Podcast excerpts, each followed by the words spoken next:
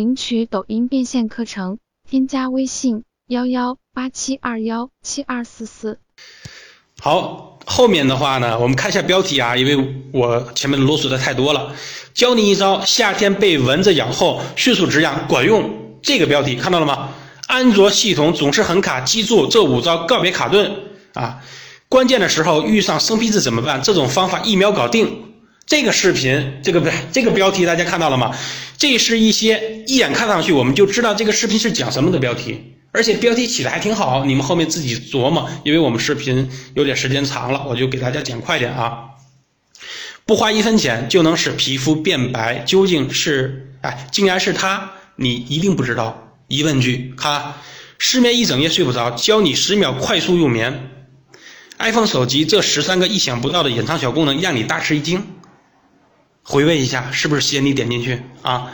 看完标题，你并不是十分清楚视频内容在讲什么，或者提示你有惊喜的标题。这个就是视频内容是告诉你不知道视频内容是讲什么，他告诉你是我是解决问题的，我是解决这个问题的，但我怎么讲的你不知道，好吧？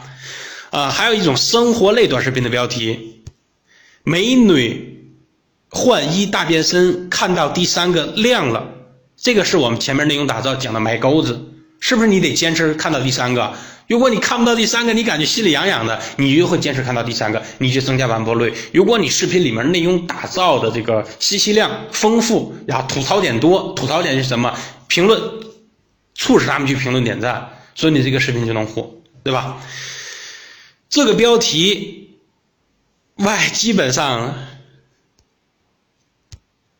直接讲最后一句吧。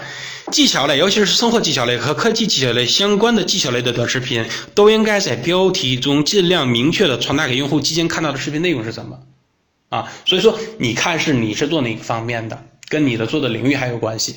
好，时间到了。